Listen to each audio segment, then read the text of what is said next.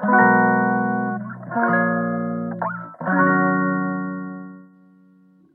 くだけでも、聞くだけで文字単価プジャパソンです。この配信では1、20分間程度であなたの文字単価アップにつながる情報を配信しております。今日のテーマは、ピンチはチャンス。10日間寝込んだ経験から得たものです。ピンチはチャンス。10日間寝込んだ経験から得たものです。で、まあ、ピンチって誰にでもあると思いますが、そのピンチはチャンスになり得ますというお話をします。で、具体例として私のちょ、まさに直近の10日間寝込んだ例を挙げます。私は8月1日、4月から7月末まで、4月31日まで研修講師を4ヶ月間やっていたんですが、その翌日8月1日から、8月1日の午後から見事に熱を出して寝込んでいました。で、10日間ぐらいずっと寝込んで、寝込み続けて、で、ようやく今日多分、あ、これはもう治ったな、飲まない、お酒のは飲まないけれども、まあ多分お酒飲んでも大丈夫ぐらいには治ったっていう感覚を今日やっと得られました、今朝。で、今朝は4時半にパッて目が覚めて、あ、これは回復したわって思いました。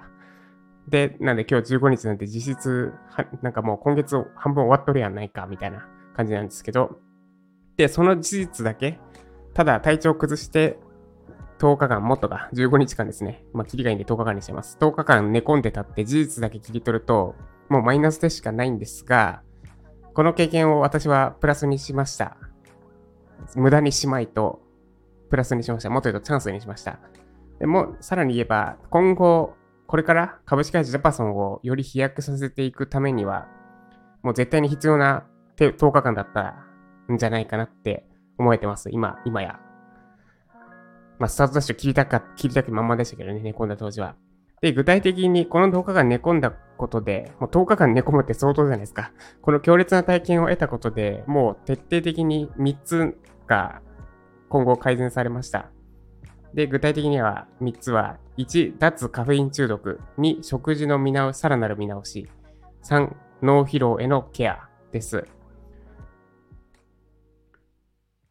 まず1からいきます。あその前に、このこ、なんだ、10日間寝込むとか、あと半年間病むとか、まあ、半年間病むのがぐっと強いんですけど、こういった強烈な不幸体験をすると、それは、なんだ、端的に言えば変わるチャンスになります。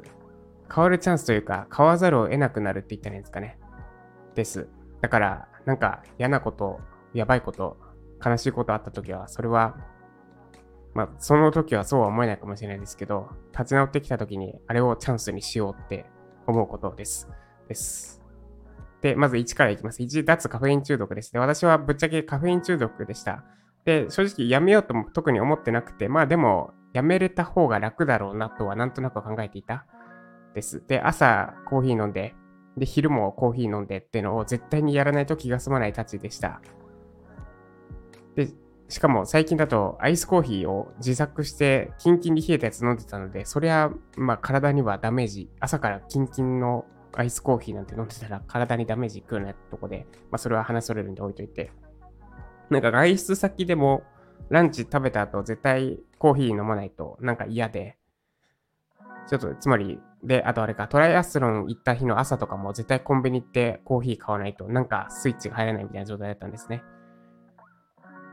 で、コーヒー自体は、まあそんなに体に悪くはない。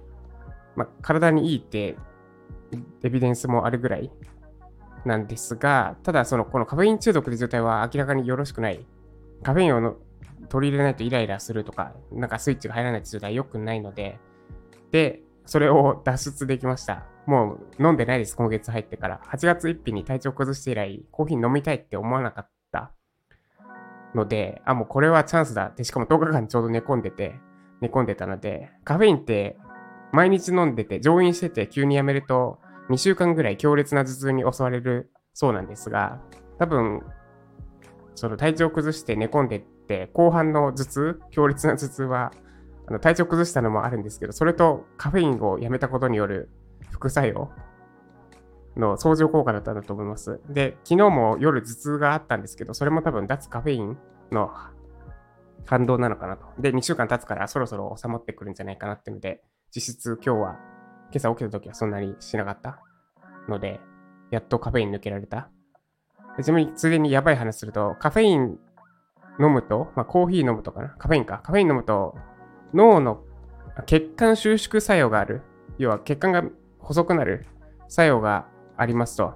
で、カフェインを上飲してる人は、基本的に日中とか朝昼上飲してる人は、常に血管が細い状態になってて、で、カフェインをやめると、血管の収縮作用が働かなくなるから、血がいっぱい流れるようになる。なって、で、それで急激な、それに耐えられなくて頭痛が起こるみたいなメカニズムらしいです。つまり、私今、まあ、頭痛治りましたけど、血の量は、脳に通う血の量は増えたってこと？でもこれプラスでしかないなと。まあ実際効果は感じられないですけど、なんか血がいっぱい通ってるのっていいじゃないですか。血の話が苦手な人すいません。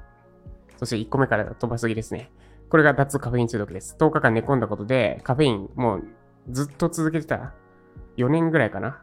ずっと続いてたカフェインをやめられました。もう飲みたいとも感じない別に。し、コーヒーの匂い嗅ぐとうってなるぐらいになれました。です。で、その2が食事のさらなる見直しです。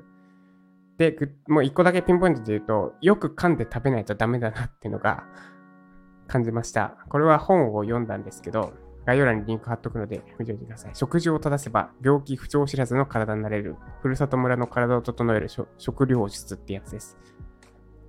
割と東洋医学に近いものですね。で、本の中で西洋医学をめっちゃディスってる。ディスってます。なんか、分量を決めて、そのカロリー取れば、その分だけ栄養素、その栄養素、一日に必要な栄養素を、栄養素ベースで食事考えるのって、ちょっとおかしいでしょ。その栄養素だけ取れればいいってもんじゃないでしょ、的なのを、すごい柔らかい表現で書いてある本。で、一番響いたというか、すぐできることとして参考になったのは、よく噛むことです。一口30回、理想は60回噛むこと。で、これをやるようにしてから、なんか胃の調子が明らかに良くなりました。まあ、体に何を食べるかとかも気をつけるように、より気をつけるようにはなったんですが、それはちょっと長くなるので、おいおいにします。食事さらなる見直しができました。もともとめっちゃ気をつけたんですけど、まだ足んなかった。まだまだ配慮できる点があったってので、食事を見直せました。で、最後が脳疲労へのケアです。で、こ体調崩して、まあ、風邪をめちゃくちゃこじらせたってのは結論なのかな。なんかよくわかんないですよね。14日間体調崩してたのに、妻息子には一切移らなかったんですよ。つまり私の中でこじらせた他人に感染しない何かって時点で風邪じゃない、多分。妻は直近一切風邪ひいてなかったから、症状としては私は風邪だったんだけど、なんか多分妻やまあ、多分息子からもらったと思ってるんですけど、妻には移ってない、その風邪は。から、普通、移らない。妻には、移ってもおかしくないんだけど、移らないような、大したことない菌が私の中で、菌にやられちゃ、やられてしまった。それぐらい体も脳も弱ってたんだと思います。で、脳のケア、体のケアは十分してたつもりです。アクティブレストって言って動いたり、トライアスロンしたり。一方で、脳みそのケアはしてなかったなってので、ちょっと毎日瞑想を取り入れるようにしました。で、それは、この4月から7月において、まず5月のゴールデンウィークが頭痛によりほぼ全部潰れたってのと、8月1日からつい直近まで、これまた頭痛により、なんかほぼ潰れたってのがあるので、で、あちなみに一応 MRI っていうちゃんとした精密検査を受けたんですけど、異常なしとは言われてるので、ってことはストレスだったり、疲労だったりだと思ってます。で、なんで、瞑想、脳みそをもっと自覚し、意図的に休ませる必要があって、で、そのために行うのが瞑想です。1日20分間、20分はそうだ、10分以上、10分かける2セットかな、今やってるのは、の瞑想をするようにしました。で、脳みそをしっかり休める。あの、考え事をしない時間を意図的に作る。で、そのために呼吸を数えるとかですね、をやるようにしました。この3つが10日間で得られたものです。どうでしょうか？カフェインが、コーヒー、コーヒー飲まなきゃダメだったものが飲まなくても良くなって、で、食事、今までもめっちゃ気をつけてた。栄養、管理栄養士、不要って言われるぐらい、管理栄養士さんに管理栄養士いらないっすねって言われるぐらい、食事に気をつけてたのに、さらなる見直しの余地に気づけた。で、最後、脳疲労のケアもするようになったです。この3つを10日間で得られました。で、この3つは間違いなく、もう絶対に間違いなく、これから長く走り続けるために必要な要素だったんだなって今は思ってます。です。で、以上が長くなりましたが、私が10日間寝込んだことで得られたものです。で、この話を転じて伝えたかったこととしては、ピンチはチャンスになりうるってことです。私は10日間寝込んだことで、さっき言った3つを得るチャンスに変えました。です。だから、ピンチはチャンスになる。ピンチの地は、まさしくチャンスの地です。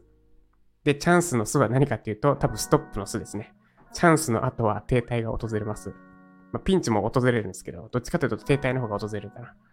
チャンス逃すと、なんか、あーって、だ、ぐ、ぐだぐだになりますよね。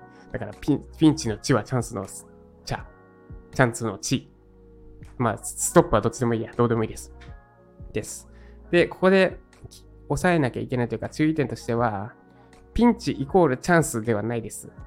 ピンチがチャンスと同じではないです。で、より正確に言うなら、It is possible that you can make pinch chance です。なんで英語にするかよくわかんないですけど、要は、まあ、英語の方がニュアンスが伝わりやすい。ピンチ is chance ではないんですよ。is chance ではない。You can, it is possible って言わないですね。You can make pinch chance です。要は、can なんです、can。ピンチはチャンスにできるです。で、単純になんかピンチ来て、のうのうと、あ、なんか寝込んだわ。あ、復活したわ。で、過ごしてたら、ピン、私の10日間寝込んだ経験は、ただ、ただ、ピンチを乗り、過ごし、ピンチを乗り切っただけで終わってました。で、このピンチをチャンスに変えようと、いろいろ工夫して考えて、まあ、それこそ考えたから、チャンスに変えられたわけです。勝手にピンチがチャンスになるってことはない。ただ、ピンチはチャンスにしうる。自分次第でチャンスにしうる。もっと言うと、ピンチを、ピンチはチャンスになるんだけれども、そのピンチをチャンスに変えるのは誰なのかっていうと、自分自身です。だから、今もしピンチの方は、まあ、いろいろコンディション整かな整わなかったり、なんだ、体調悪かったり、メンタルがやられたりすると、そうは考えにくいんですが、後々体調戻ってきたり、メンタルが戻ってきた時に、あの経験を無駄にしまい、と思って、いろいろ取り組んでいけば、ちょっと抽象的になりますが、いろいろ取り組んでいけば、なんかクソみたいな経験とか、もう、あ、なんかもう死にたくなったような経験とかも、絶対にチャンスにできるはずです。ぜひ参考にしていただければと思います。ということで、まあ、体調戻ったとはいえ、まだ、まだ頑張る、いきなり頑張ると多分また元の木阿弥になっちゃうので、よ、ちょっとずつちょっとずつやっていきます。今日はなんかトヨタ博だっけな？トヨタ博じゃないな。何でしたっけ？あのミニカー。ミニカーの名前が忘れた。おもちゃのミニカーの展覧会じゃなくて、に、有明に行ってきます。息子と遊びに行ってきます。では、今日もいつも通り、だんだんとやっていきましょう。以上、ザポソンでした。